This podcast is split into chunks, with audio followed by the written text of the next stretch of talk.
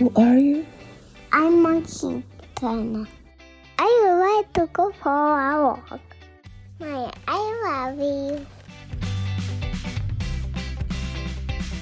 Всем привет! Меня зовут Саша Юсупова, мне 32 года. Я англомама маленького билингва Ромы и преподаватель английского. И это мой подкаст «У вас будет билингвенок» про то, как воспитывать ребенка билингва в России.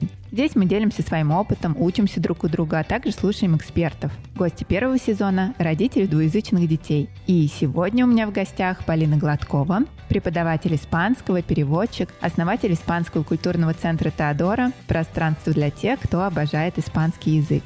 Полина воспитывает маленького билингва Николая, и она вдохновила меня на билингвизм. Полина жила некоторое время в Испании и поделится своей историей о жизни и родах там. Полина, привет! Привет. Полина, расскажи, пожалуйста, о себе, о своей семье. Спасибо, во-первых, большое за то, что пригласила в студию. Такая вот честь быть первой в твоем подкасте. Большое спасибо. Спасибо, и... что пришла. Это очень интересный проект, я на самом деле его очень поддерживаю, поэтому желаю тебе удачи, и все будет круто. Спасибо. Расскажи, пожалуйста, uh-huh. про себя, uh-huh. про семью, про свое образование. Да, у меня два образования. Сначала я училась в РГГУ на социальной антропологии, и там параллельно изучала испанский язык со всеми группами, с которыми можно было учиться. Я ходила, занималась. Дальше поняла, что этого недостаточно, и нужно получить диплом все-таки испанский, чтобы иметь полное право преподавать испанский язык в России, и я уехала в Кадис. Там был тоже такой непростой путь, потому что сначала я закончила там курсы переводчика, и дальше уже поступила в магистратуру именно на преподавателя испанского, получила диплом, предложили мне там работать сразу же преподавателем испанского в Испании, и это было для меня так вау, то есть закончил универ, и тебя уже приглашают в школу. Дальше я вернулась в Россию, жила в России по стипендии Erasmus от Испанского университета, потому что после магистратуры я поступила в аспирантуру, и уже как испанский студент я поехала в РУДН проходить как бы стажировку. Так мы жили с мужем вместе. Вот, таким образом. А дальше мне нужно было возвращаться в Испанию, учиться в аспирантуре. И я поехала в Испанию, потом я уехала в Россию, работала в МГЛУ, забеременела, и так совпало, что мне нужно было ехать в Испанию, потому что договорилась договорились э, с русско-испанским центром в Кадисе о том, что будет проходить выставка моего отца в, в ноябре, где-то там планировалась выставка, причем такая серьезная, там с русским посольством. И я понимала, что нужно ехать туда в любом случае. Еще параллельно в августе я везла группу студентов из МГЛУ, и также там еще дополнительно своих студентов, то есть у меня было несколько групп, и мне нужно было их всех повести. Ты беременная, я, да, да, была? я была на втором месяце. И мне нужно было вести три группы. У меня набралось три группы студентов, и я поехала, да. Это было, конечно, непросто. Я понимала, что я уезжаю непонятно какой срок. У меня, конечно, во Вселенную был отправлен такой запрос. Я бы хотела, конечно, родить в Испании, но это невозможно. Ну, совершенно очевидно, что это нереально. А почему нереально? Ну, потому что как бы муж был против изначально. Он сначала не очень-то был рад этой идее, но потом так все совпало, что выставка отложилась еще дальше, папина, и мне уже нельзя было лететь. Я осталась там рожать, и оказалось, что там бесплатное медицинское обслуживание тоже, конечно, было очень значительным фактором. Потом мой научный руководитель меня поддержал с этой идеей остаться в Испании, предоставил там свое жилье. И, короче, я как-то так под крылом испанцев и осталась и родила там ребенка. Такая была история.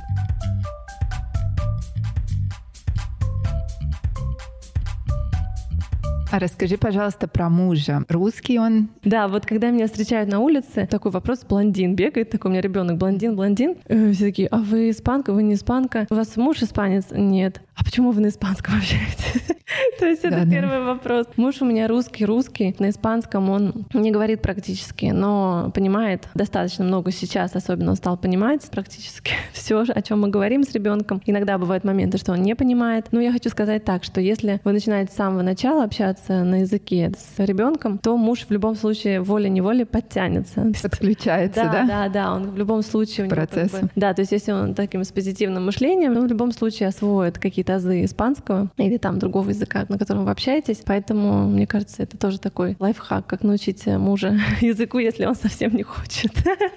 Он работает в России, правильно да, я понимаю? Да, да, а да. ты говоришь, что вы жили в Испании. Он в этот момент не работал или как это все организовывалось? А, это ну, вот любовь на расстоянии. Это было целое испытание а, для угу. нашей семьи, для нашего бюджета. Потому что муж ездил каждые два месяца, три месяца. Он приезжал ко мне в Испанию. Зимой он вообще приезжал на Новый год, и потом он приезжал еще в феврале народы. То есть у вас были партнерские роды? роды совместные? обязательно, потому что в Испании, особенно на юге, это рассматривается просто как обязанность мужа присутствовать на родах, иначе это как вот у нас откосить от армии. То есть у нас откосить от армии, у них откосить от родов жены. Там обязательно нужно присутствовать мужу практически. Если не муж, то тогда пускай мама придет, какой-то родственник, там друг, кто угодно. Роженицу оставлять одну неприлично считается. Мне нравится это правило.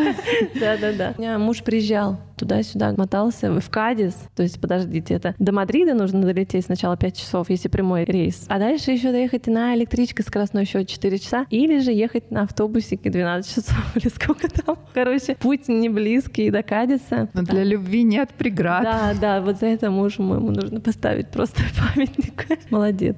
А как прошли роды? Угу. Все ли было гладко? Да, вообще. Как было... вообще медицина? В Испании вообще интересно, потому что я туда приехала, и я поняла, что очень дорого. У меня было плановое УЗИ, уже подближалось. И я поняла, что по страховке, так как я студент, мне это не полагается введение беременности. Я пошла в клинику, мне сказали там 140 евро с записью вот видео. И я такая подумала, блин, то есть мне сейчас нужно будет, а потом в случае чего еще что. То есть это реально будет очень накладно. И я уже все была уверена, что я возвращаюсь домой, совершенно не планировала там рожать, поняла, что это просто мы не потянем, ну никак вообще. И тут мне моя подруга испанка, с которой мы ходили на пилатес для беременных, говорит, Полина, все женщины Испании имеют право на медицинское обслуживание бесплатное. Сходи в поликлинику. Я сходила в одну поликлинику, мне сказали, иди в другое учреждение. И так я ходила беременная. Сколько я обошла? Где-то шесть офисов различных учреждений. Спросить, можно или нельзя бесплатно обслуживаться. В итоге я дошла до крайней инстанции, а мне женщина говорит, там самое главное, ну скажи в поликлинике, что можно. Я говорю, все? Мне говорят, все, да, ну скажи. Но если будут вопросы, еще раз придешь, я тебе что-нибудь напишу. Я с этими словами пошла в поликлинику, пересказала дословно. И они сказали, а, ну ладно тогда. И это было все. Потому что по закону у них как бы идет женщина, там, будь то нелегальная мигрантка, кто угодно, имеет право на бесплатное медицинское обслуживание. А здесь был такой конфликт, то, что я же студент, у меня есть как бы страховка студенческая. Но я же как бы женщина. В итоге они решили меня бесплатно обслуживать, потому что вот у них такой есть закон. А почему ты говоришь, что тебе очень хотелось родить в Испании, когда еще не было понятно, получится это или нет? Почему вот такое желание было? Ну, потому что, знаешь, просто красиво. я очень люблю красоту. И какая-то вот была картинка, вот как говорят, визуализация, вот эта вся фигня. Не особо то, что я прям сторонник этого, но у меня это срабатывает часто. И я просто закрывала глаза, и у меня была такая картинка. Я иду босая по побережью, по песку, с коляской. И думаю, что это вообще за мысли? Это же нереально. И вот потом уже, когда я родила, я такая, так, подождите, мурашки по коже. Я же это где-то видела уже. Эту фотографию, вот у нас там, да, смотрим снимки. Господи, неужели это произошло вот как-то совершенно само собой, просто все совпало. От меня уже ничего не зависело. Я просто должна была сказать, си, да, я хочу этого, и все, и принять от судьбы. И страха не было у тебя? У меня страха не было. У меня, знаешь, страх начался тогда, когда уже подошел срок. Уже, срок, да. Я была в этой больнице. Они же рожают не в роддомах, а в больницах. У них есть родильное отделение в Испании. Как-то было недоверие. Я одна, Миша не знает испанский, а вдруг ребенка куда-нибудь увезут, он Миша не сможет понять, вдруг я там отключусь. Было много страхов, я, конечно, да, немножко переживала, говорю, Миша, все дома рожаем. Он говорит, нет. И в итоге поехали в госпиталь, и там родился Николай в последнюю карнавальную ночь. Кадис вообще славится карнавалами своими. В последнюю карнавальную ночь, когда все были уже на веселе, родился Николай. И принимала роды такая девушка с пирсингом, с фиолетовыми волосами.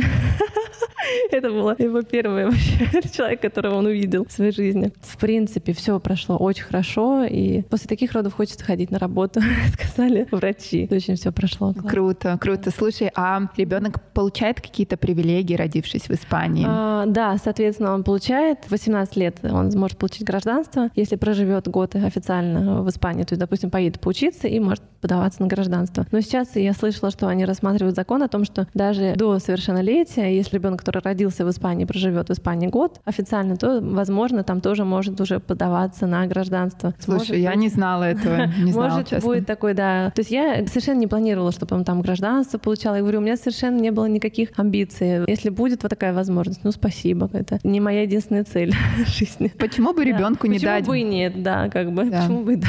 Не дать ему бонусы, которые ты можешь дать. Да, да. да. Вот так же, как и с языком.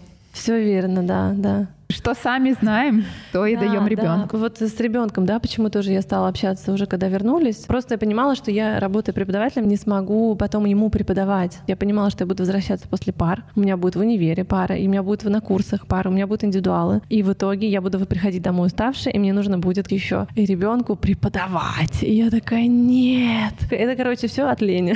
Я поняла, что я не смогу, у меня не будет хватать сил, и нужно просто общаться с ребенком на языке.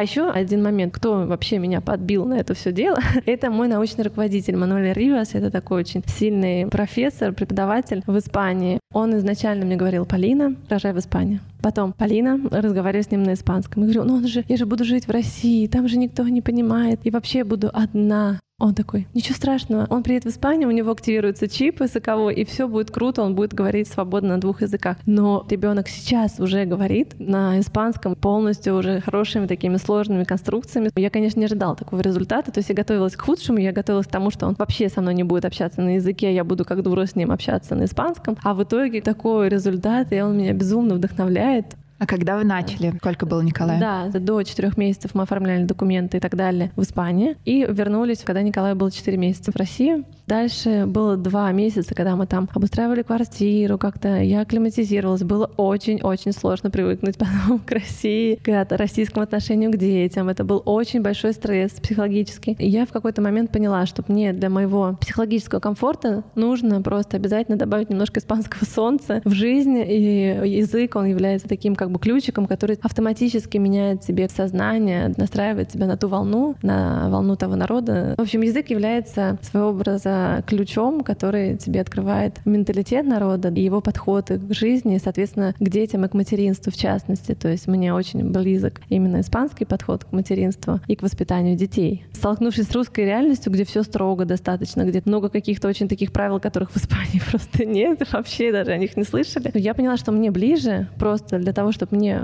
материнство доставляло удовольствие, выбрать испанский язык в качестве общения со своим ребенком. То есть это было такое осознанное решение. Когда Николаю исполнилось 6 месяцев, мы полностью перешли на испанский. И при этом, когда я переходила на испанский, я понимала, что я не буду себя насиловать. То есть если мне будет сложно, если я пойму, что я не могу на эту тему, допустим, какую-нибудь сложную космонавтики, не знаю, чем-нибудь в будущем общаться с ребенком, то я запросто смогу общаться на русском языке на эти темы. Или же прокачать свой испанский, допустим, начитаться всяких энциклопедий по конкретной теме и общаться уже с ребенком на испанском на эту тему. Но, если честно, мне больше сложностей, трудностей доставляет именно общение на бытовые темы, потому что на темы такие высокие, да, Ага. космонавтика, еще что-то, мне кажется, мы в университете много говорили. А вот как поменять подгузник или что-то такое, вот эти вот все моменты, соски, бутылки, мы проскочили этот момент, потому что мы начали в полтора года, а вы нет.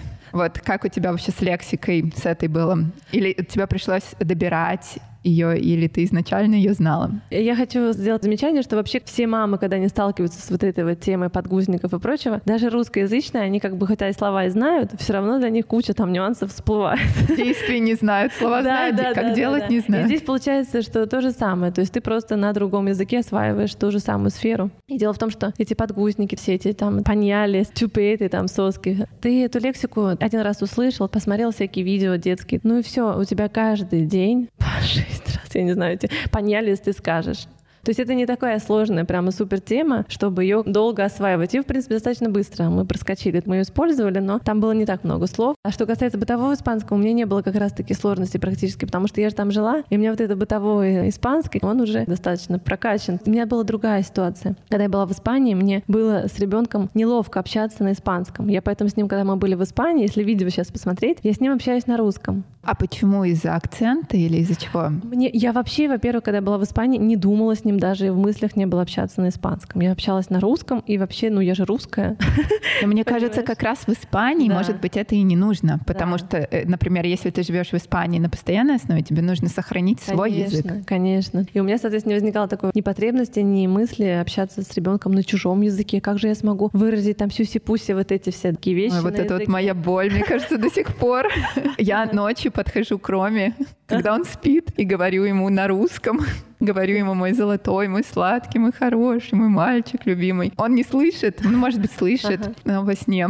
Да, то есть у меня, знаешь, тоже такая была ситуация, так как нет модели такой в семье по отношению к детям, что там сюси-пуси, то есть у меня достаточно было такое спартанское воспитание, скажем, и поэтому мне было на языке родном сложнее выразить чувства в итоге, чем на испанском. Так как я в Испании пожила, пропиталась вот этой культурой, посмотрела, как они к детям относятся и прочее, я когда уже вернулась в Россию, и у меня была острая нехватка вот этой испанскости, такой такого, да, позитива, я поняла, что мне просто жизненно необходимо общаться на испанском, и у меня просто такой кайф вот это общение с ребенком от того, что вот я могу на испанском выражать свои мысли, свои чувства. Это было, конечно, такое открытие, знаешь, очень классный такой психологический лайфхак.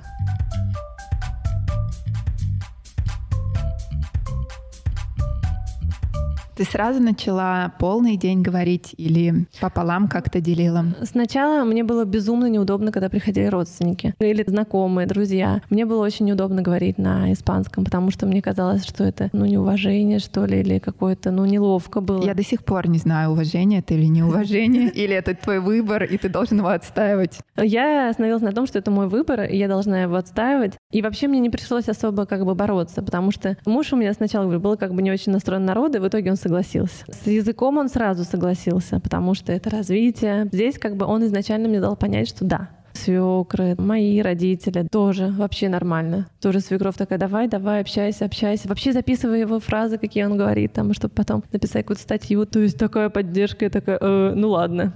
Я вот борясь со своей какой-то застенчивостью, начала тоже везде общаться на испанском, и потом я вообще сейчас как танк, мне вообще пофигу, я даже не замечаю, что я общаюсь на языке, на где-нибудь на площадке, у врача. Для меня сейчас, наоборот, даже такая проблема. Ребенок, я сразу перехожу на испанский. Даже я, когда на площадке общаюсь с другими детьми, мне прямо вот сложно себя пересилить и общаться на русском, потому что у меня срабатывает переключатель, понимаешь, в, моем, в моей голове ребенок испанский. А люди на улице, на площадках как реагируют? Знаешь, я, если честно, думала, что будет больше реакции все равно какой-то. Никак. Ждала больше реакции? Да, я ждала больше реакции, что будет как-то больше общения, там еще что-то. Нет, вообще спокойно. Возможно, я тоже особо не акцентирую на этом. То есть я общаюсь, что-то там сказала, ну, мало кто все равно подходит, спрашивает, там, а на каком языке вы общаетесь. Ну, есть, да, начинает кто-то общаться. Мне кажется, есть еще такой момент, вот, например, мы разговариваем на английском, английский на слуху у всех, испанский не на слуху, и мне кажется, иногда люди даже могут не понять, а на каком там языке, ну, что-то да. непонятно. Вот кто посмелее, тут спрашивает,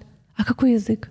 Я говорю, испанский. Я так и думала, какой красивый. Я вот стою здесь и слушаю, думаю, как красиво. Это реально очень красиво и прикольно. Я вот прямо всем мамочкам советую учить испанский, потому что это офигенский просто кайф, реально. Это очень позитивно. Такой наполняет язык, он какой-то очень эмоционально заряжен, очень положительно. А с негативом сталкивалась? Знаешь, у меня было это один раз в Крыму. Маленькая была такая стычка. Ну, я просто сказала, я так считаю нужным делать, и все. То есть в основном все относятся очень позитивно на площадках, на улице, улице. Да, абсолютно точно. Обычно это вызывает такой, как здорово, значит, он будет два языка знать. Очень редко. А вот не будет проблемы там с речью. Несколько раз были такие комментарии, что вот, может, будет проблемы там. И как ты реагировала? А я говорю, ну, можно же будет потом сходить к логопеду. Говорю, я же вообще, говорю, сама научилась в 12 лет «р» произносить, «р». Это, конечно, кстати, очень интересный момент. Когда у меня были сомнения, угу. вдруг будет какая-то не такая речь, он будет неправильно произносить какие-то звуки. Я на тот момент момент общалась с психологом, она была и взрослый, и детский психолог. Она мне сказала, «А что вы переживаете, ведь есть же логопеды.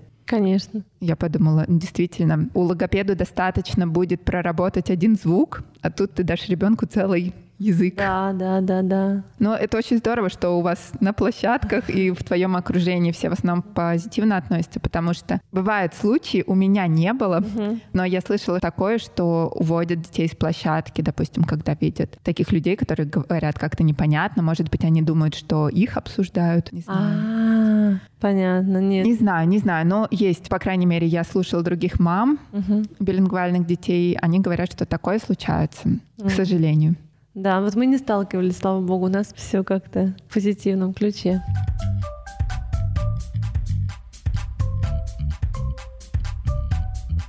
Скажи, пожалуйста, а психологически угу. не сложно было перестроиться? Или вот ты так на вдохновении угу. начала разговаривать на испанском? Потому что э, я понимаю, что мне было именно тяжело психологически. Угу. Я даже когда уже начала, думала дать задний ход.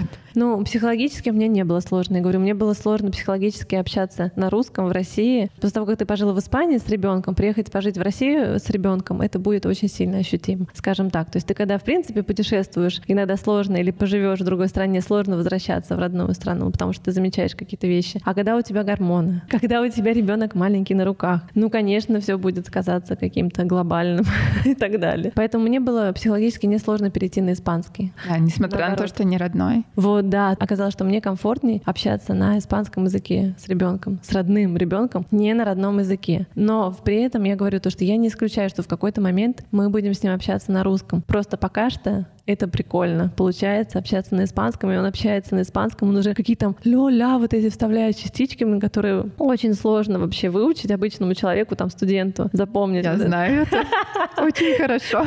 Все вот это все. Он только на автомате все это произносит нормально. А ты говоришь, что, может быть, когда-нибудь мы будем на русском, а Я не когда? исключаю, знаешь. Во-первых, я считаю так, что если он э, вот, будет заводить там с друзей, уже сейчас начнется более плотный сад, потому что он пока что у нас ходит во всякие развивашки, такого сада, чтобы там 12 часов, такого у нас нет формата общения с другими детьми. То есть мы очень дозированно, у нас идет общение с русскими. Не то, что это специально, а просто так получается, потому что нам сад не дают. А так, когда начнется сад, когда начнется школа, он, он заведет себе русских друзей, конечно, возможно, что при них я буду с ним общаться допустим, на русском. Я допускаю такой вариант, просто чтобы они не пугались меня, как бы им было комфортно, чтобы у него друзья были, и чтобы язык не препятствовал комфортному общению с его друзьями. Хотя, может, у него друзья будут испаноязычные, кто знает, в России. Да, ты же не знаешь, где ты будешь жить. Да, я не знаю, где я буду жить. И вообще сейчас я задачена тем, чтобы создать именно испаноязычное пространство для ребенка, чтобы он а есть какой-то ровесников, да, себе найти. Есть какое-то комьюнити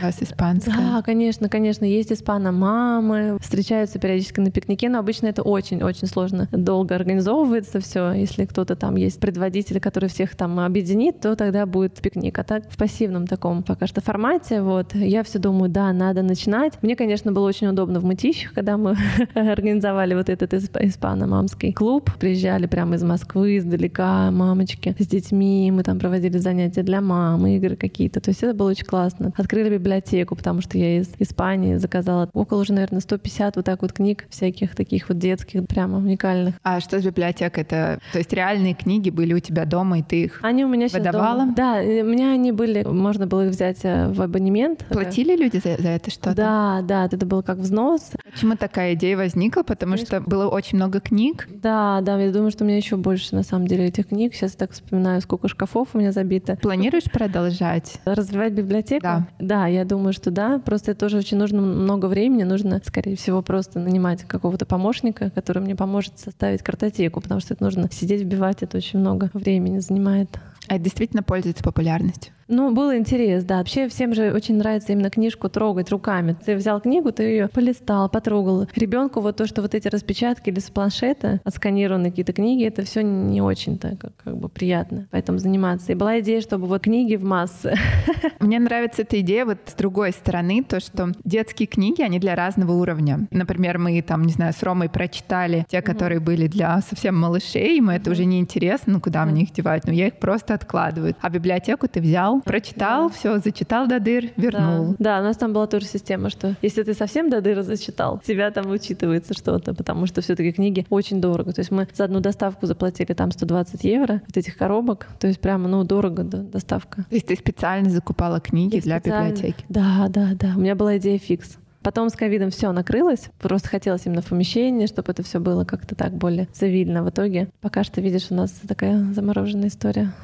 А если будет библиотека, она будет ну, в России, да? Здесь? Да, да, я думаю, здесь где-то. Это будет отдельное помещение или также дома? Я думаю, что это будет в центре вот Теодоро. Он да. будет в Мытищах или Знаешь, Москва? я вот уже думаю, то есть потому что у меня основные студенты, конечно, в Москве все, а в Мытищах сложнее, наверное, все таки собрать аудиторию. Возможно, это будет в Москве даже, не знаю пока что. То есть пока вре- время онлайн. покажет. Да, время покажет. Пока что мы ждем, что будет дальше, чтобы уже решить.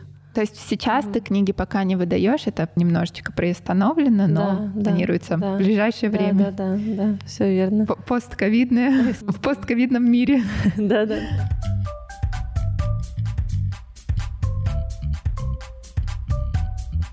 про мужа. Mm-hmm. Еще хотела спросить, насколько он вовлечен mm-hmm. и насколько он помогает тебе в этом. А, мне кажется, самая большая помощь мужа в том, что он поддерживает меня. Потому что если бы он был каким-нибудь занудой и говорил, а, та-та, я не понимаю, при мне говори там, я устала, давай при мне, при мне говори на русском. Такое может быть, и я допускаю такие сценарии, что приходит уставший муж с работы, и мамочка, которая общается, допустим, на иностранном языке с ребенком весь день, переходит на русский язык, и папа своего рода переключатель, опять же, на русскую речь. У меня такого нет. То есть я продолжаю общаться на испанском, муж у меня втягивается в испанский, то тоже, хотя я с ним общаюсь на русском, с мужем, а с ребенком на испанском, здесь идет дополнительная нагрузка для меня. То есть, конечно же, мне было Переключение бы проще. постоянное. Постоянно, постоянно переключаешься с одним на одном языке, другим на другом. И это так мозг очень сильно напрягается все равно, потому что постоянно переключаешься. Когда ты общаешься исключительно на испанском, тебе проще, потому что тебе не нужно менять постоянно вот эти коды языковые. Здесь идет как бы нагрузка на мамочку, опять же. То есть, если мамочке это некомфортно, лучше тогда муж пришел, общаетесь там на русском. Может такой сценарий. Я не, не считаю, что должна быть какая-то одна единственная жесткая схема. Не там русская речь, до свидания, да, давай, до свидания, все. Мы общаемся только на испанском. Нет, так я считаю, что нужно более всегда демократично относиться и в зависимости от обстоятельств. То есть какие отношения с мужем, как мужу комфортно, некомфортно. Стоит ли язык вашим отношениям с мужем? То есть главное, чтобы всем было комфортно, и прежде всего тебе, мне кажется. Да,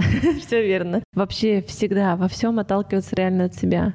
Мама в первую очередь, да. Да, да. То есть тебе комфортно? Отлично. Тебе нравится испанский? Супер. Почему бы эту любовь не передать ребенку? Вы знаешь, основная моя идея была в том, что я хотела дать язык испанский ребенку, потому что я его осваивала, я его учила. То есть я его не осваивала даже, осваивала уже в Испании, да я его учила сначала в универе, по всяким книжкам. И мне хотелось, чтобы ребенок мой просто это получил даром даже не понял, а уже научился. То есть у него уже этот язык есть. Он даже не осознал, что его там учили, потому что я его не учила. Мой основной как бы метод и вот э, идея вот этой мягкой билингвальной школы, которую я сейчас буду активно продвигать, это в том, что очень мягкое отношение к детям, отношение к маме, и что ребенок не осознает того, что он является как бы ну, не учеником в кавычках, да, то есть что его учат языку, на самом деле не учат, а просто ему создают такие условия вокруг, что ребенок как губка впитывает в себя вот в это, вот эти языковые схемы, языковые конструкции, всякую там сложнющую грамматику и совершенно об этом не понимает. И это ответственность как раз на маме. И моя задача вот в этой школе помочь маме создать такое пространство, среду, чтобы ребенку было комфортно усваивать, не учить язык, а именно усваивать язык. Мне кажется, это очень важно. И да. мне кажется, это одна из причин тоже, почему мне понравилась эта идея. Потому что я помню, каким потом и кровью я учила английский. Это было что-то. У меня, я помню, что в последнем классе, в одиннадцатом, у меня было два репетитора и курсы. Я ходила два раза в неделю к одному репетитору, ездила в один выходной к второму, и один день тоже выходной, у меня были курсы почти целый день. Это был просто кошмар. Потом еще пять лет в институте, потом еще да, переводческое образование образование. И все равно мне бытовые темы для меня сложные, а как оказались.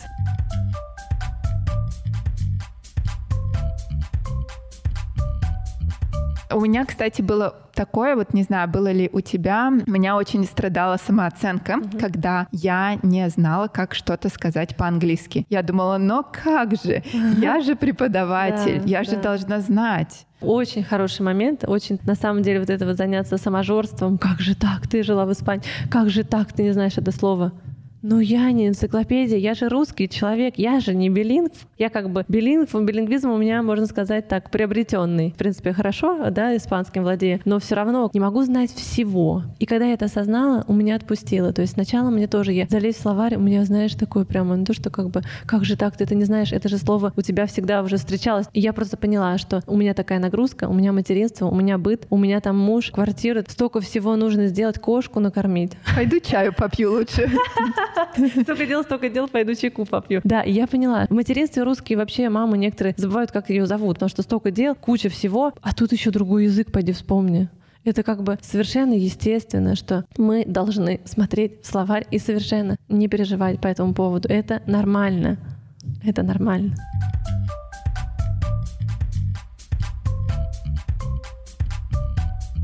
А было ли такое, что, допустим, ты да. говорила какую-нибудь фразу, угу. Николай ее запоминал, а потом ты понимал, что там была ошибка? Просто у меня такое было, я честно признаюсь. И не раз. Да. Особенно с фразовыми глаголами, с некоторыми. Я помню, что я путалась, потом думала, ой. И потом пытаешься его переучить, а он такой уже не переучивается. Знаешь, у меня такого не было. Прикол, но мне кажется, это очень интересно. Я на самом деле пользуюсь другим. То есть я, допустим, не знаю какое-то слово, ему говорю. Ну и он ходит по квартире себе, это слово повторяет. И я такая, ну вот, все вроде запомнила. То есть от обратного. Так как он все время все повторяет, повторяет, очень хорошо. Новую лексику научил ребенка, он себя как ходит как радио. Всем рекомендую вот реально общаться с ребенком на иностранном языке, потому что это, во-первых, прокачка тебя, ты не деградируешь в декрете, у тебя мозг просто на двух языках работает. Потом ребенку бонус, он получает себе знания вот эти, да, то есть, может быть, он не станет там стопроцентным билинговым. То есть тоже у нас, знаешь, в России в чем подстава? То, что все мамочки хотят, чтобы все было идеально. Чтобы если билинг, значит, а вдруг он там будет меньше слов знать там на русском или на английском или на испанском. Вот это все начинается. Ну, вы где собираетесь жить? Может быть, вы уже будете жить всю жизнь в России, но просто он будет знать хорошо английский там или испанский. Да, да, я полностью Зачем согласна. вот это вот устраивать, что нужно все прямо, чтобы было идеально? В любом случае он русский будет знать, если он живет в России. Среда возьмет свое в любом случае. Конечно, в любом случае. Это так же, как когда переезжают люди в другую страну, пытаются сохранить русский язык, и это порой очень сложно. У меня подруга, например, живет за границей. Она мне недавно рассказала, сколько усилий она прикладывает да. чтобы сохранить. сохранить язык, чтобы научить ребенка всему, потому что там как раз на маму возлагается вся ответственность за русский. Но иногда мне кажется, что русский это легче, потому что все-таки это родной. Ну, для меня с грамотностью, с лексикой, как правильно говорить, у меня с этим нет проблем. Поэтому я думаю, что мне бы это было бы проще, чем английский не родной, где я не все слова знаю. Да, то есть если ты живешь, э, соответственно, в другой стране, конечно, нужно общаться на русском, я считаю. То есть если в какой-то момент мы захотим там поехать пожить в Испании, то, конечно, я, наверное, перейду на такой формат, что я буду, допустим, на улице общаться на испанском, а дома на русском. Вот так. Когда ты говоришь про русский, у тебя глаза грустные. Нет, я люблю русский язык.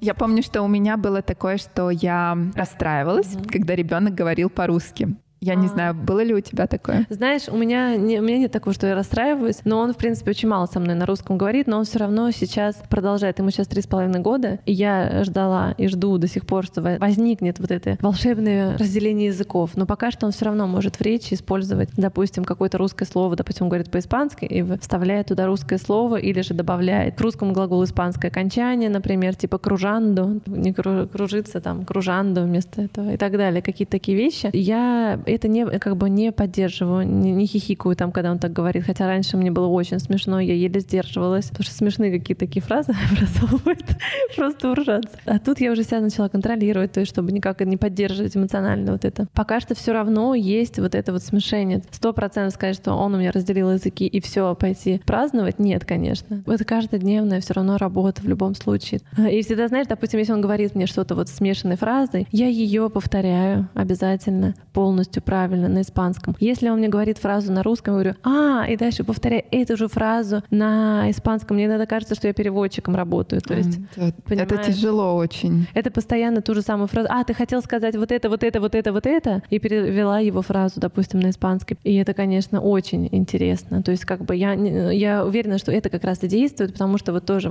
из принципов мягкой билингвальной школы я считаю, что вот именно, что ты проговариваешь свои действия, это очень сложно, потому что обычно в быту ты быстренько там приготовил еду, поел там и все. А тут давай, сейчас сварим мы там, не знаю, макароны, поставим чайник, выжмем сок апельсиновый. Как выжимают апельсиновый сок? Давай, помоги мне. Вот сейчас мы разрежем апельсин. В жизни, в реальной, кто на русском языке это проговаривает? Никто. Скорее всего, бабушки. Понимаешь, бабушки же, вот обращал внимание, они очень часто с внучками именно так общаются. И дело в том, что очень часто вот э, дети, которые растут с бабушками, у них очень такая речь, очень часто бывает более такая развитая, потому что бабушки же все проговаривают. И вот здесь тоже у меня такой подход, что нужно все проговаривать, повторять. Напрягает? Знаешь, я уже на автомате. И у меня даже ребенок уже, мы пошли с ним в магазин там купить еды, и он у меня уже идет такой, так, сейчас мы купим там огурцы. Так, огурцы сейчас я положу в корзинку. Положил. И я такая, что происходит? у меня ребенок ходит по магазину на испанском, комментирует свои действия. Это очень потешно, но потом я понимаю, что я же сама его научила. А вот это вот, например, когда он сказал фразу mm по-русски да. или смешанную, да. ты проговариваешь ее правильно на да, испанском. Да. Как будто ты... просто фоном, знаешь? Ну, то есть я не хочу на этом акцентировать внимание или поправлять, или еще что-то. Я то же самое повторяю на испанском с надеждой, что он меня услышал. А напрягает тоже это? Ну, знаешь, не то, что прям... Это бывает не так часто. То есть он, в принципе, не так часто это делает, поэтому не особо напрягает. Я помню, у нас был период достаточно долгий, вот угу. такого вот. Полностью он на меня все отвечал на русском, и я постоянно переводила. То есть помимо того, что я сказала свою фразу, я услышала фразу от него, и я должна была повторить ее на английском. В какой-то момент я просто говорила, все, я пойду погуляю, пожалуй. То есть было очень тяжело в этом моменте. Ну вот да, просто э, если тяжело, может быть, конечно, нужно с этим побороться и победить эту ситуацию. То есть у меня, конечно, все-таки больше такой подход, что, ну, если тяжело, ну, пока что сделай передышку. Да, вот, то есть ты, в принципе, так и поступила. То есть ты как бы сделала взяла паузу небольшую, да? Правильно. Восстановить силы, потому что самое страшное, что был срыв. Но если вам это не доставляет удовольствия, и вы занимаетесь самогрызством, что вы там ничего-то не знаете, и нужно вам в словарь залезть, тогда, может быть, это для вас лишний стресс, может, тогда и не стоит, если это будет такой ценой, такой кровью. Билингвизм, там, понимаешь, зачем это нужно? Должно, чтобы ребенку было хорошо, маме было хорошо, ну и папа не страдал особо. Если это папа русскоязычный, конечно. Если это смешанный брак, конечно, здесь сразу идет распределение очень естественным образом языков. У вас папа не страдает? Э, я надеюсь, что нет. Мне кажется, ему нравится. он молчит. У нас есть такое правило, что иногда Николай проверяет, как папа умеет говорить по-испански. Он говорит «tres, tres, tras, en español hablarás». И потом говорит «папа, папи, и спрашивает его что-нибудь. «Quieres pan?» И папа, си. Он, а, функциона, функциона, маме функциона. Типа, маме, посмотри, работает, работает. То есть он приходит на язык, проверяет папу. Это очень смешно. Знаешь, такие вот мелочи, они реально, мне кажется, очень классно повышают качество жизни в семье. То есть это какие-то такие позитивные нотки, которые связаны с чем-то таким, с другим языком, понимаешь? То есть это не бытовуха. Это совершенно другая сфера. И ты, соответственно, добавляя вот этот вот билингвизм в свою жизнь, ты реально качественно улучшаешь свое вот как бы психологическое состояние. Это мое мнение. Очень прикольно, кстати, что у вас есть такое правило да. переключение за столом. Да, да. Ну, не правило, да, а просто фан такой. Мне кажется, потом Николай будет папу учить, как правильно говорить. Дети же очень любят учить. Он уже учит. Уже учат, да? Да-да. Но там что-нибудь да-да-да и говорит, как нужно. Карточки скоро разложит перед ним, скажет, а папа, что это, что это, ну-ка давай. А мы вот по карточкам мало занимались. Вообще у меня нет формата такого, как прямо занятия. То есть у меня вот сейчас, э, почему я вот этот курс сделала, да, Тора Теодор, Теодору, именно пособие на одежде, потому что получилось так, что у меня ребенок сидел на руках, постоянно рвался на ручки, у меня ребенок очень ручной. Я его сажала, у меня была футболка с изображениями, вот просто были какие-то картинки, изображения. И он все время показывал пальчиком, спрашивал, а это что там, ну это? Или просто сначала не говорил еще. Грудью кормил его, и он, значит, это смотрел картинки параллельно. Вот, и я ему начала проговаривать, что на картинках изображено. И было мое удивление в том, что одни из первых слов это стали слова с этой футболки. Это было бака, например, да, там корова была изображена, разные там бычки тоже. Вот, и я такая, да, это гениально. То, что он у меня сидит на ручках постоянно, это означает, что мы как бы вот это идет телесный контакт. То есть мы вместе. Он психологически как бы со мной, он меня слышит. Дальше он э, спрашивает то, что он видит, он это видит, у него есть интерес, он сам хочет получить эту информацию. Не то, что давай сядем карточки учить, и ты будешь там это, а он убегает. Нет, ребенок сам к тебе прибежал. Ты понимаешь, в чем фишка, в чем разница? Он сам хочет к тебе на ручке, он сам примчался. А раз ты в этой футболке, значит, это уже автоматически бычок. Ты из Испании? Угу. Соответственно, он на испанском говорит, и ты на испанском с ним начинаешь говорить. И это, мне кажется, очень классно. То есть здесь как бы отпадает вообще э, такое понятие, как урок. Нет урока.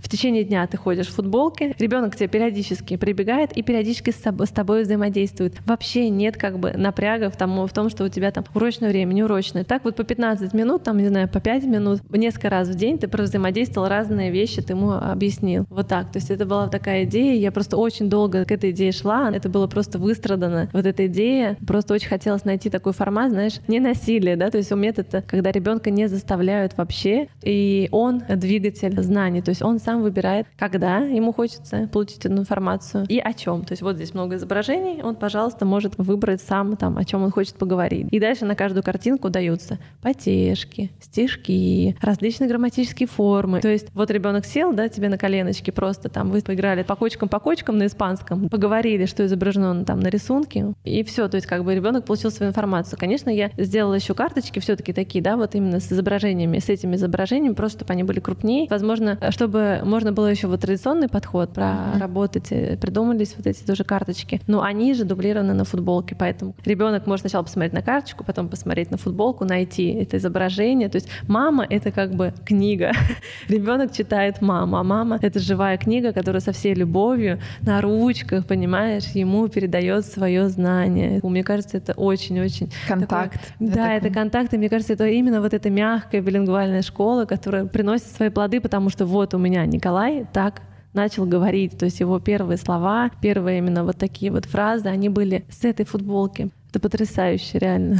это работает. Вот. Это все работает, да, да, да, такое? да, да. И самое главное, что как бы вот все в таком, знаешь, взаимном, взаимной любви и без какого-то вот формата урока. Просто я много начала сейчас работать с детьми и с мамами. И я э, иногда отказываюсь даже от студентов, когда, допустим, мама сидит сзади и тыкает ребенка прям вот локтем и говорит, «Estás contenta?» Или там, ты, ты рад или не рад? То есть э, пинает его там локтем. Пинает да, локтем? Да, и Скажи, говорит, что рад. Да, да, понимаешь, я, у меня сердце кровью обливается, я поняла, что я хочу найти какой-то способ, чтобы уйти от формата урока, и мама, преподаватель, вообще стереть эти границы. Я подумала, что это может быть? Одежда. Одежда, которая учит.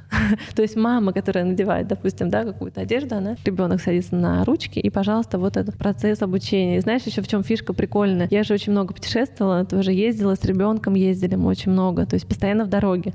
Ну классно, чего тебе тащить кучу всяких там книг, каких-то еще чего-то. У тебя футболочка, или там толстовки тоже такие же. И раз у тебя ребенок на руках сидит в поезде, и вот у него тут и рассказ про этого бычка, и про бабочек, попугая там и так далее. То есть еще они здесь так продуманы, что их можно связать в историю. Есть куча всяких дополнительных активностей, да, там по вот этим изображениям. Мне кажется, это гениально. Ролевую игру сделать с карточками да, кстати, тоже. реально. Действительно, да. Самое главное, что не нужно кипа дополнительных бумаг, потому что всегда вот эти распечатки, распечатки, это всегда очень утомляет. Путаешься в них. А тут как бы ты выучил какую-то э, там информацию, вот у тебя есть пособие, где есть все 12 сценариев, и ты можешь их там использовать по мере того, как ты сам их освоил. То есть здесь есть очень сложные конструкции, а есть очень простые. И как бы мамочка сама дозирует что ей комфортно, опять же. То есть ей комфортно с начинающего уровня. Вот она это сначала прорабатывает, она уверена в этом. Она дальше уже следующее берет какую-то там тему.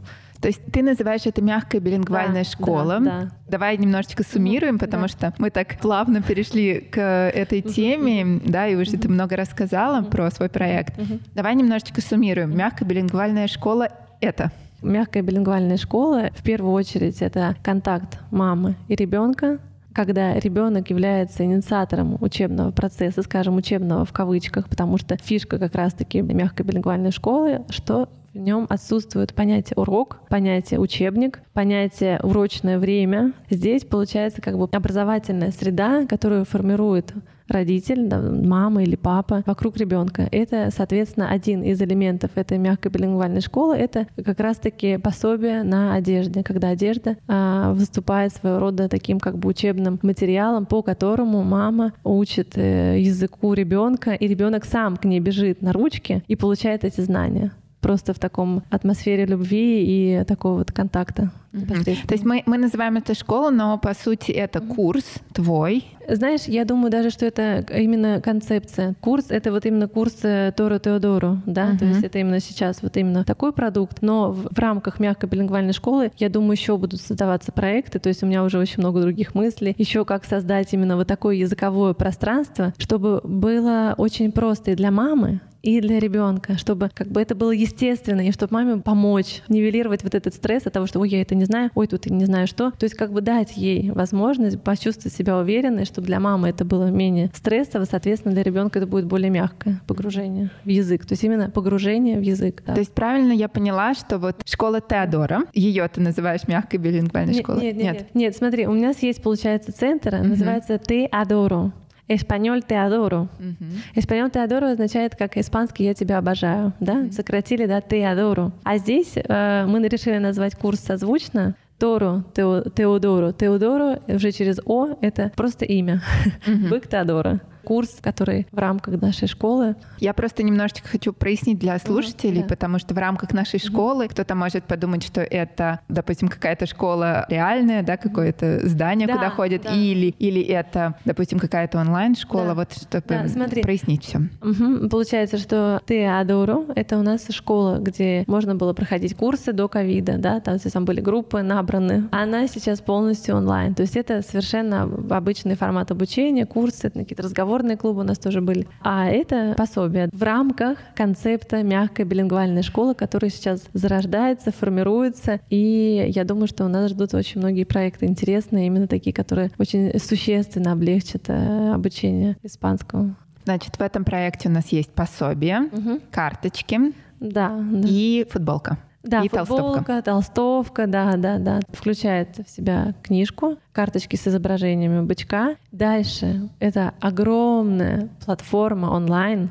со всякими потешками, стишками, видео, ссылками на видео других каналов YouTube, бесплатные материалы, которые выложены в сети. То все вот эти рекомендации, которые э, мамочка может просто зайти, у нее готовый уже урок, да, по э, конкретному изображению. То есть здесь, получается, идет работа с изображением. То есть ты проговариваешь действие сначала с изображением. Допустим, вот готовить испанский завтрак. Это весь глоссарий, как готовим испанский завтрак. Вы потом после этого можете пойти с ребенком и сами приготовить испанский испанский завтрак дома уже, используя эти глоссарии и пособия. Вот все это прописано четко. Какой уровень должен был быть у мамы? А, у мамы должен быть А1, а1, 2, вот так. То есть А1 точно должен быть, она должна знать уже, как спрягаются глаголы, уметь читать. Как приобрести можно этот курс? Ага, можно вот на сайте Теодоро. Все ссылки я прикреплю да. в описании к этому выпуску.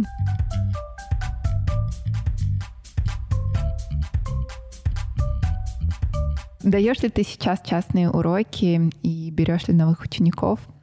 Я планирую э, открыть на самом деле группу вечернюю. Так что если у кого-то если... есть желание учить испанский да, язык... У меня, у меня на самом деле как получилось, это тоже очень интересный момент, потому что я всегда работала со взрослыми. То есть мой, мой контингент основной это был взрослые студенты. Очень часто это владельцы недвижимости в Испании или какие-то бизнесмены. Всегда был формат общения вот такой. А дальше с рождением Николая это произошло просто, знаешь, такая революция. То есть я переквалифицировалась. Сейчас я работаю очень много с детьми, потому что просто это мои сейчас реалии. То есть я с Николаем работаю, и, соответственно, с Николаем общаюсь на испанском, я с ним не работаю. И, соответственно, просто вокруг меня вот это детское окружение, оно стало формироваться. И сейчас у меня большинство, конечно, студентов детей.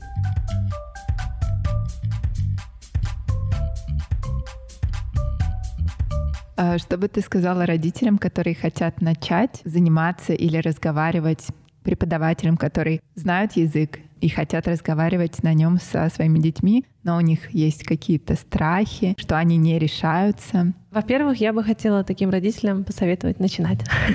В любом случае, начинайте. А если есть какие-то страхи, можно пообщаться с людьми, которые этот путь уже прошли написать мне, например, написать тебе, спросить, как у вас вот эти моменты. Может быть, там кто-то боится интерференции, то есть вот этой смеси языков, кто-то боится там социальной неадаптации ребенка, допустим, к русской среде и так далее. Просто пообщаться с людьми, которые это проходят или прошли. Вот то, что ты сейчас в подкасте делаешь, вот эти тоже это очень большое дело, потому что люди смогут послушать, как у других и понять, так делать или не так. У все равно у всех индивидуальная история, и каждый просто себе может найти ответы, послушав опыт другого человека. Со страхами можно как бы бороться, но самое главное, я считаю, что нужно пробовать, потому что ребенок растет очень быстро, и если как бы откладывать, откладывать, то все уже как бы ребенок вырос, придется с ним уже по другим каким-то методикам заниматься, потому что уже чем ближе к школе, то есть более уже формат будет занятий другой, то есть ребенок уже не будет прямо стопроцентной губкой, у него уже будет сформирована своя четкая языковая языковая система в голове, и уже нужно будет какими-то другими методами закладывать знания. Но опять же, я тоже хочу сказать, добавить здесь, что всем должно быть комфортно. Да. Попробуйте. Если вам комфортно, продолжайте. Если вам некомфортно, то не надо себя мучить. В любом случае вы найдете любой другой способ, как качественно передать язык ребенку. Да, знаешь, я бы еще добавила то, что вот с испанским языком обычно так бывает. То есть стоит начать, и все, и подсел. Потому что испанский, он очень опасный язык, то есть вообще нужно подумать хорошенько, потому что стоит попробовать, как будет уже поздно, вы будете просто охвачены испанским языком, он поглотит вас, вашу семью. Кстати, это очень такое интересное замечание, потому что мне рассказывали про одного ребенка, который является билингвальным, то есть у него был русский и английский, и потом родители ему начали вводить испанский, угу. и испанский забрал на себя все. То есть ребенок отказался говорить говорить э, и на английском, и на русском, в общем. Слушай, это очень... Перевесил просто потому, что он ему понравился. Вот. Поэтому испанский, как правило, нравится и детям, и мамам, и папам. Так что очень-очень советую именно попробовать внести вот наши вот эти российские какие-то серые будни, вот эти краски испанские, испанскую речь, э, потому что испанская речь даже фонетически, она звучит очень-очень позитивно, и когда вы общаетесь на испанском, вы улыбаетесь. А если вы улыбаетесь, у вас настроение уже улучшается. То есть нельзя говорить на испанском закрытым ртом и не улыбаясь. Нельзя, вы не сможете произнести звуки правильно. Поэтому... Это удел удел русский, русского языка и да, русских людей. Вот, и поэтому испанский, он абсолютно точно, даже вот на физиологическом каком-то уровне, он поднимает настроение. Да, да. да.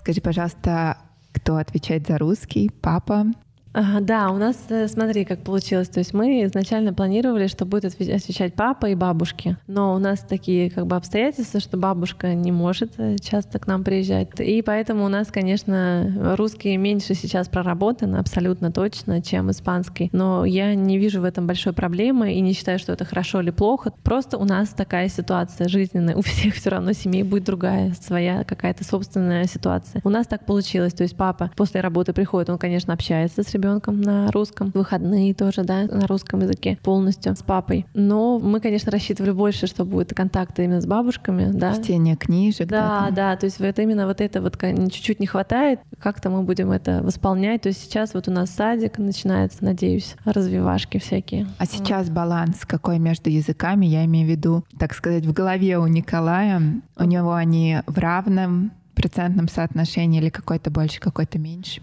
У него сейчас однозначно испанский, конечно, больше представлен, потому что просто мы с ним больше общаемся. То есть там с русским языком тоже есть какие-то моменты такие, допустим, он там «столь» говорит, там «штоль». То есть он, во-первых, «се» говорит вот так mm-hmm. немножко, «штоль», и потом «ле» у него более такая как бы как «оля». То есть вот эти звуки, допустим, да, есть какие-то моменты фонетические, ну, пока что я не то, что переживаю на этот счет, но немножко так надо внимательно, повнимательнее. То есть я начала просить мужа именно исправлять его. По-русски он проговаривать. Да, то есть он сказал именно проговаривание действий, но с другой стороны тоже нужно делать. я прямо сейчас говорю, Миш, пожалуйста, можешь, если он говорит неправильно что-то, проговорить это же правильно. То есть не оставлять это просто так. И мне вот такой тоже момент, я же с ним на испанском только общаюсь, и он, допустим, раз на улице что-то сказал там неправильно на русском что делать? Оставлять это как есть или все-таки исправить? Понимаешь? Я исправляю. Вот. Я да. не перехожу на русский, но, например, у Ромы есть, эм, поскольку с ним часто общаются женщины, он говорит в прошедшем времени о себе в женском роде. Я нашла, я пошла и так далее. И если он, например, какому-то ребенку или родителю на площадке говорит, я пошла в песочницу, вот, я ему просто повторяю одно слово. Рома, пошел, пошел. Ага. ага. Ну вот, да, да. То есть я тоже стараюсь все-таки какие-то такие есть очень, очень прямо грубые ошибки стараться все-таки исправить на месте мне, но не переходя на русский, потому что мы с ним на испанском общаемся.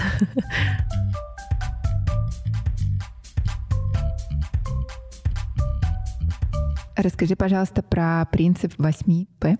Да, про принцип 8П. Э, это значит э, основные принципы, которые мы используем в мягкой билингвальной школе. Я даже их выписала здесь, чтобы... Ну, они на самом деле очень э, очевидные, эти принципы. От простого к сложному, позитив, да, то есть первое — простота, второе — позитив, потом повторение, постоянно, чем больше ты повторяешь, тем больше ты, соответственно, отрабатываешь что-то. А практика, то есть вот ты изучил там через пособие, да, какую-то информацию получил, сразу пошел и сделал себе испанский завтрак на испанском. Mm-hmm используйте глоссарий, только не оставляйте где-то там в книжке, ни в коем случае. То есть они должны все уходить у тебя в практику. Потом проговаривание своих действий. Это просто вот основ... основное, основное. Проговаривать, все проговаривать уже просто последовательно, соответственно. То есть быть последовательным и регулярным.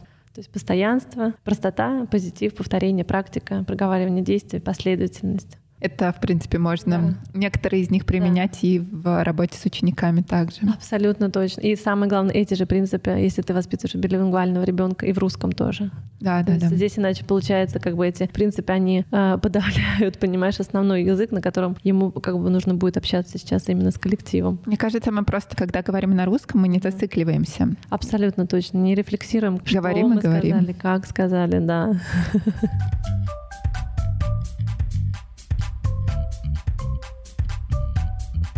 Скажи, пожалуйста, я вот тебя спрашивала про позитивное и негативное отношение других людей. А сталкивалась ли ты с хейтом с каким-то в блоге? А, нет, никогда. Никогда не было, честно. Пока что не сталкивалась. Все было хорошо, да? Ну, были какие-то мелкие такие моменты, но если они возникают, то как бы я просто блокирую, даже не разбираюсь, если честно, особо. Я вообще стараюсь, если честно, себя окружать людьми, которые, во-первых, что-то они производят, отдают миру что-то, да, то есть они не, не то, что как бы негатив, который все под себя просто все уничтожает вокруг себя. Нет, то есть, конечно, всегда хочется именно себя окружить людьми, которые позитивно настроены, видят мир положительно.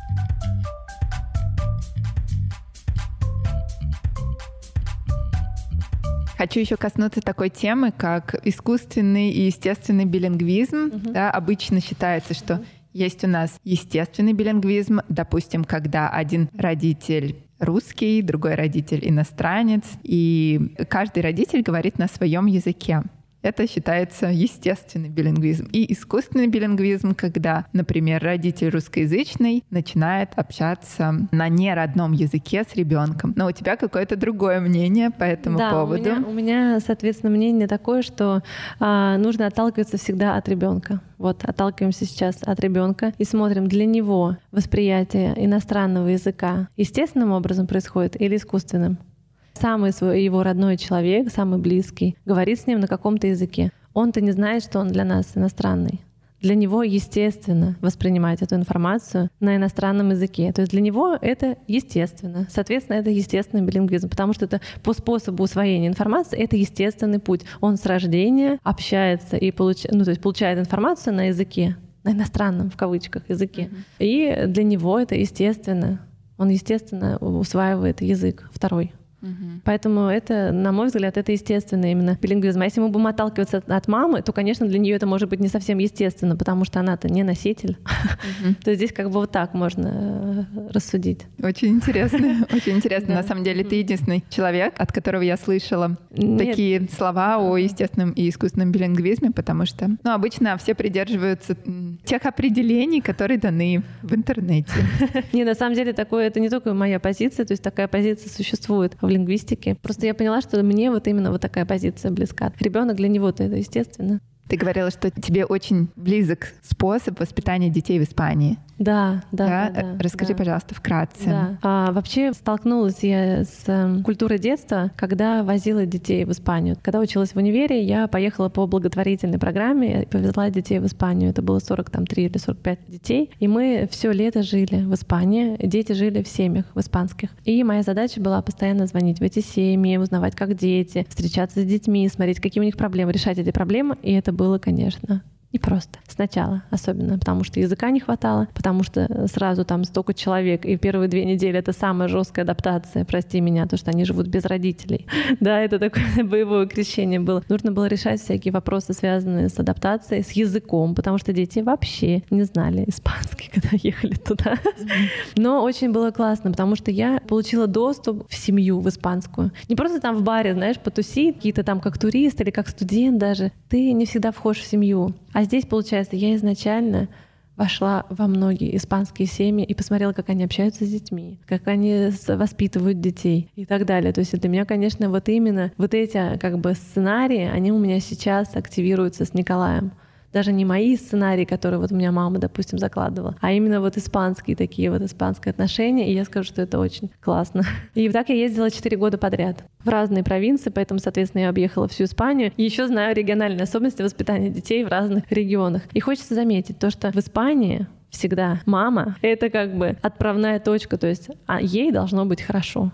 Если у нас в России все дитю своему отдать, жизнь свою там вообще посвятить ребенку, забыть о себе, в Испании нет. Я родила ребенка, теперь ты, муж дорогой мой, тоже с ним вот ходи, играй, ты там это. То есть все, она как бы, она такая, ну что королева, но Да, то есть и она э, знает себе цену. И так как мама знает себе цену, ребенок слушается. Вот у них дети слушаются родителей. То есть сказала все, и ребенок понимает, что ее слушается, потому что у мамы есть уважение к себе, может показаться, что когда ты бываешь в Испании, там дети в кафешках по полу ползают среди салфеток набросанных, думаешь, господи, что вы все разрешаете ребенку? Почему вот испанцы все разрешают детям? Они на самом деле не все разрешают. Они разрешают какую-то вот такую ерунду, типа поползать под столом. Но в определенные моменты воспитательные они очень-очень строгие, и они вообще категоричны.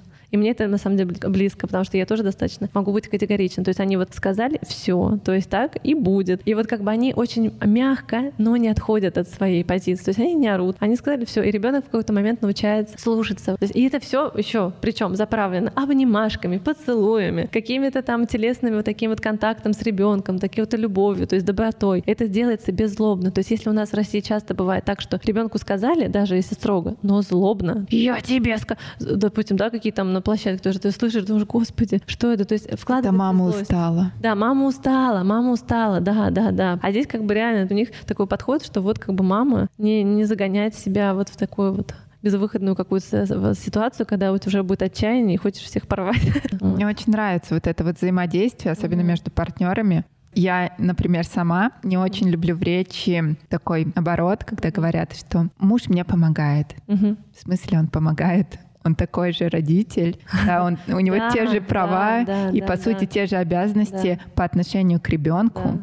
Вот э, дело в том, что испанские отцы очень активные отцы, то есть они прямо активно принимают полноценное участие. Это начинается с родов, то что их обязуют как бы в, в кавычках участвовать во всем процессе, чтобы они тоже знали, каково это. Они же тоже полностью как бы отвечают за ребенка, они должны знать и уметь ухаживать. Круто, круто. Да, да, да. То есть мне вот это очень близко. То есть, во-первых, присутствие да, отца, во-вторых, вот такое очень положительное а, общение с ребенком, но в то же время по каким-то принципиальным моментам, обычно это были в моем случае, когда я детей водила, это был режимный момент и питание вопрос. Там родители были очень категоричны. В какой-то момент там даже ребенок не хотел есть лентехас, потому что он просто никогда их не ел, чечевицу. Ну, испанская семья там настаивала три дня, понимаешь? Потом я уже просто говорю, ну, слушайте, дайте ему пюре с сосиской, и все. уже все. Я говорю, я разрешаю, под мою ответственность уже все. Я сосиску не даю никогда даже собакам. Вот, понимаешь? То есть там, допустим, вот они решили, что они будут его кормить чечевицей пока там не съешь. За ну, стола не выйдешь. Типа того, понимаешь? Ну не то, что мне, мне конечно, это, это слишком уже категорично, то есть это уже слишком. Но просто общий принцип, то, что ты как бы в каких-то моментах ты можешь ребенку позволить испачкаться, там, посидеть там под столом, я не знаю, похулиганить, покричать, пожалуйста что угодно. Но в моменте, что если я сказала там, что мы идем спать там в 9, то значит мы идем в 9, да, это, конечно, мне у испанцев очень нравится, но у меня не получается. У самой это в жизни, к сожалению. У меня ребенок ложится поздно спать, когда ему вздумается. Да, это правильно. На самом деле, даже я общалась с психологом на эту тему. Она мне сказала, что есть такой момент, что можно, а что вот вообще нельзя. Да. Есть такой момент, что нужно сделать так, как мама сказала, да, да, и, и уже это как бы не обсуждается, да. потому что иногда вот это нужно, я пыталась объяснить, объяснить там все и, и свои чувства и его, она говорит нет, в какие-то моменты вы просто берете да. ребенка там и уносите с площадки, если он не хочет идти домой, а да. домой идти нужно. Да. Поэтому, наверное, вот этот же момент да, и... Да, то есть, э, в принципе, говорю, тоже вот испанцы, приезжают туристы наши, говорят, вот там дети кричат, дети под столом там в ресторане, дети до 12 ночи гуляют. Ну и что, это, они же да, дети. Это все как бы пока что, это да, да, да, можно, можно, но если ты войдешь в семью в испанскую, ты поймешь, что там вообще-то вот этого всего вот теле-теле-трали-вали, все можно? Нет, там очень жестко, и там очень сильно ценится, очень сильно идет уважение к родителям, меньше вот такого, как у нас в России могут там, не знаю, нахамить родителям. То есть реально, потому что там культура вот этого отца, матери, такая достаточно семейная, она, а, очень деревенская страна, Испания. И поэтому как бы у них очень тоже вот такие вот ценности, что семьи, отец, мать. Нет такого, что там нахамить. Конечно, тоже присутствует, да, среди подростков особенно там может такое встретиться. Но в принципе вот дети, которые вот школьники, чтобы они что-то там родителям своим сказали, не знаю. Нет, потому что их изначально ставят на место я понаблюдала, когда я работала с детьми, что их ставят на место. А второе, что я наблюдала, то, что дети очень быстро учат язык. Приезжает ребенок. Иностранный ты Вот, испанский. Они а. приезжают с нулем испанского, и за две недели они уже что-то знают. И в конце поездки они уже весь всем самолетом все общаются на испанском. Это сила понимаешь? среды. Мне кажется, среда просто берет все. Потому что, как я говорила когда-то, несмотря на то, что я там общаюсь с ребенком на английском, и что я вкладываюсь максимально в это, и там я занятия, я с ним тоже тоже провожу. То есть и по карточкам, и не по карточкам, и книжки. Но русский лезет из всех щелей просто, как, сорняк. Э, не просто так я использую слово сорняк, потому что когда мы долго общаемся с ним на английском, допустим, и русского у него мало, у него появляются какие-то вот эти вот странные, им сленговые или какие-то простонародные выражение. Ага, на русском. Да, типа дай, дай мне лепеху и все такое. Это бабушка, наверное, Да, да, да, да, да, это, это вот оттуда, но это звучит очень забавно. Иногда он даже говорит, ему нравится какое-то вот такое смешное для него слово, и он использует фразу полностью на английском. А. А, а добавляет, например, что я хочу, I want to eat some Лепеха. Слушай, ну вот. Знаешь, нужно обязательно записывать такие приколы, потому что потом забудешь, а это очень смешно. Собрать да, такую да, коллекцию. смешно. Дневник билингва. Да. Ты ведешь дневник? Знаешь, я писала прямо вот чуть ли не каждый месяц там, что он научился говорить и так далее. Я больше еще тоже для своей научной работы, потому что я же все равно диссертацию буду защищать когда-то там. Сейчас у меня взят отпуск по уходу как бы за ребенком бессрочный. еще с ковидом все это вообще как бы сейчас накрылось. Поэтому в какой-то момент я вернусь, у меня была тема социокультурная адаптация российских детей в Испании, и мы сейчас пересматриваем эту тему именно с более такой лингвистической э, стороны. И поэтому я хочу тоже включить вот эти материалы. То, что я сейчас с ребенком прорабатываю, переживаю, именно тоже включить свой опыт, рассказать о нем в своей научной работе. Такой план. Ребенок мотиватор. Слушай, я его называю обычно так: ребенок это волшебный пинок. Если у тебя по жизни что ты откладываешь свою жизнь все время там на потом, то ребенок это, знаешь, это такой вот пинок от судьбы, который тебя двигает вообще вообще вперед. Мне кажется, я поэтому хочу выводить Роме испанский, потому что я сама хочу выучить. А так иногда бывают какие-то отговорки. Да. Вот, или ты просто не успеваешь, но когда ты образовываешь ребенка, как ты можешь не успеть сделать домашку или что-то такое? Да, да, да, да.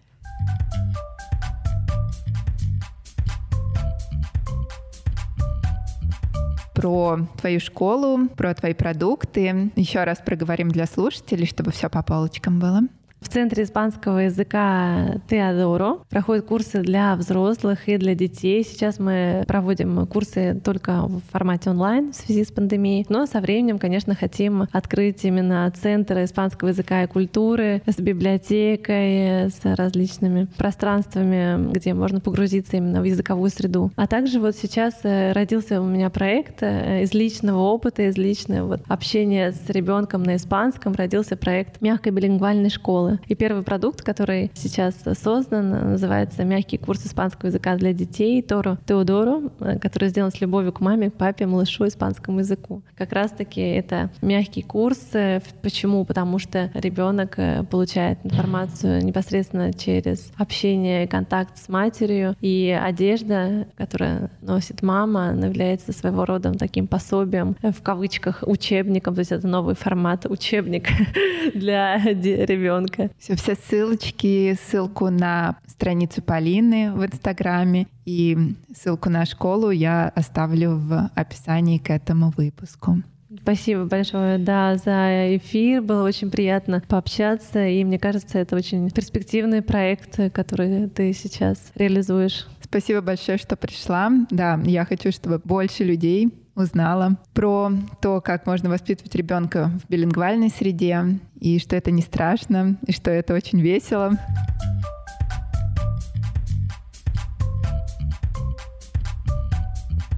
Подписывайтесь на мой подкаст на всех платформах Apple Podcast, CastBox, Google Podcast и Яндекс Музыки. Оставляйте комментарии и ставьте звезды подкасту, чтобы как можно больше людей могли послушать наши истории. Записаться ко мне на занятия по английскому или в онлайн-школу к моим преподавателям можно по ссылке в описании к этому выпуску. Также подписывайтесь на меня в Instagram alexa.teacher. Там я делюсь своими буднями, а Рома разговаривает по-английски. Если вам понравился этот эпизод и вы хотите помочь подкасту развиваться, в описании к выпуску будет ссылка на электронный кошелек для донатов.